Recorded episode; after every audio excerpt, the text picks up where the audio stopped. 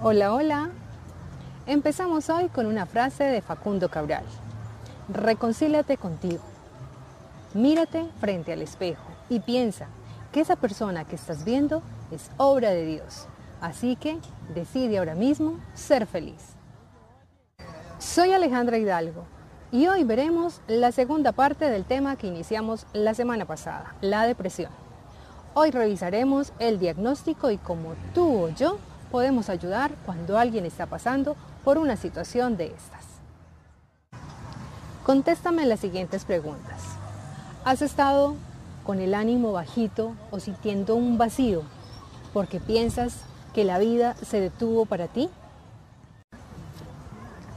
¿Te sientes más viejo de lo que eres y solo tienes ojos para notar que el resto del mundo disfruta de la vida, mientras que a ti las cosas que te provocaban placer ya no te interesan? ¿Se te dificulta concentrarte, dormir, comer o hacer las actividades diarias porque sientes un cansancio y agotamiento que se ha apoderado de tu cuerpo? Es importante que hagas memoria de cuándo empezaron los síntomas.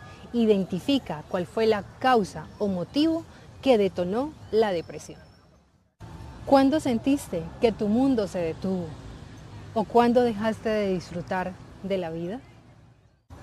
También es importante ser claro y honesto sobre el uso de drogas y alcohol y si en algún momento has pensado en el suicidio o la muerte. Y por último, también es importante identificar si en tu familia hay antecedentes de depresión. El primer paso para diagnosticar la depresión es visitar a un profesional de la salud. Él te hará un examen general y te podrá enviar exámenes de laboratorio, así como también indagará sobre los medicamentos que estés consumiendo para ver que estos no estén afectando tu estado de ánimo. El ambiente que rodea a una persona que sufre de depresión es fundamental para lograr su recuperación. La comprensión, el cariño por parte de su pareja, de su familia, compañeros de trabajo, allegados, es muy importante.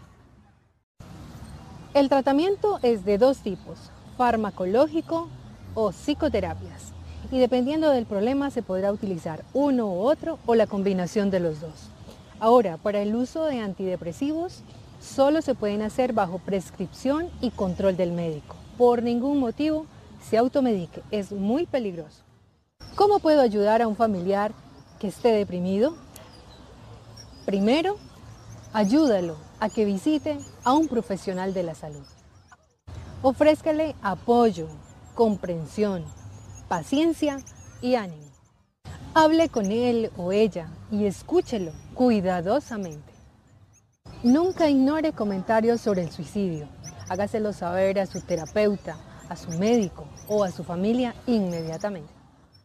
Invite a la persona a caminar, a pasear, a hacer cosas divertidas que lo relajen y que lo hagan sonreír. Bueno, ¿y qué puedo hacer si soy yo la que se siente deprimida? Antes que nada, intentar hacer cosas que disfrutaba antes de sentirme deprimida. A medida que avance el tratamiento, poco a poco se sentirá mejor, así que tome las cosas con mucha calma. Divida las tareas grandes en tareas pequeñas y no trate de hacer muchas cosas a la vez. No tome decisiones importantes en su vida hasta que no se sienta mejor pero si es imprescindible hacerlo, entonces consulte con alguien de confianza para que le ayude a cerciorarse de la decisión que está tomando. Es importante aprender a calmar y relajar la mente. Lleva un diario sobre los estados de ánimo. El escribirlos es casi terapéutico y cuando los releas te ayudarán a ver las cosas de otra manera. Asimismo, lleva un registro de las cosas por las cuales debes estar agradecido o de los momentos felices que tuviste durante el día. Si estás en dificultad, nunca tengas miedo de pedir ayuda. No hay nada de qué avergonzarnos. La única vergüenza es perdernos la vida. Recuerda que no existe una cura mágica, así que si tus padres o tus familiares no te pueden ayudar, puedes acudir a tu consejero escolar o al servicio médico de tu EPS.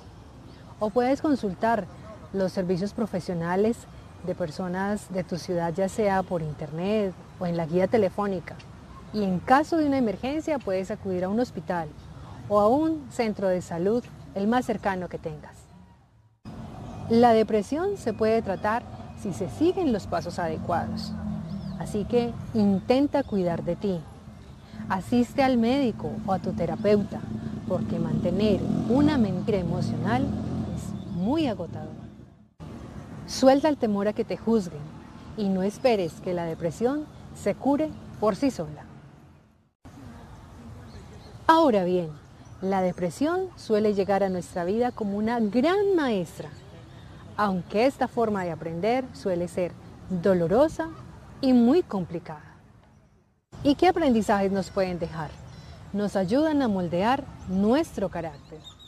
Nos muestra que para avanzar es necesario soltar el pasado, sanarlo y perdonarlo.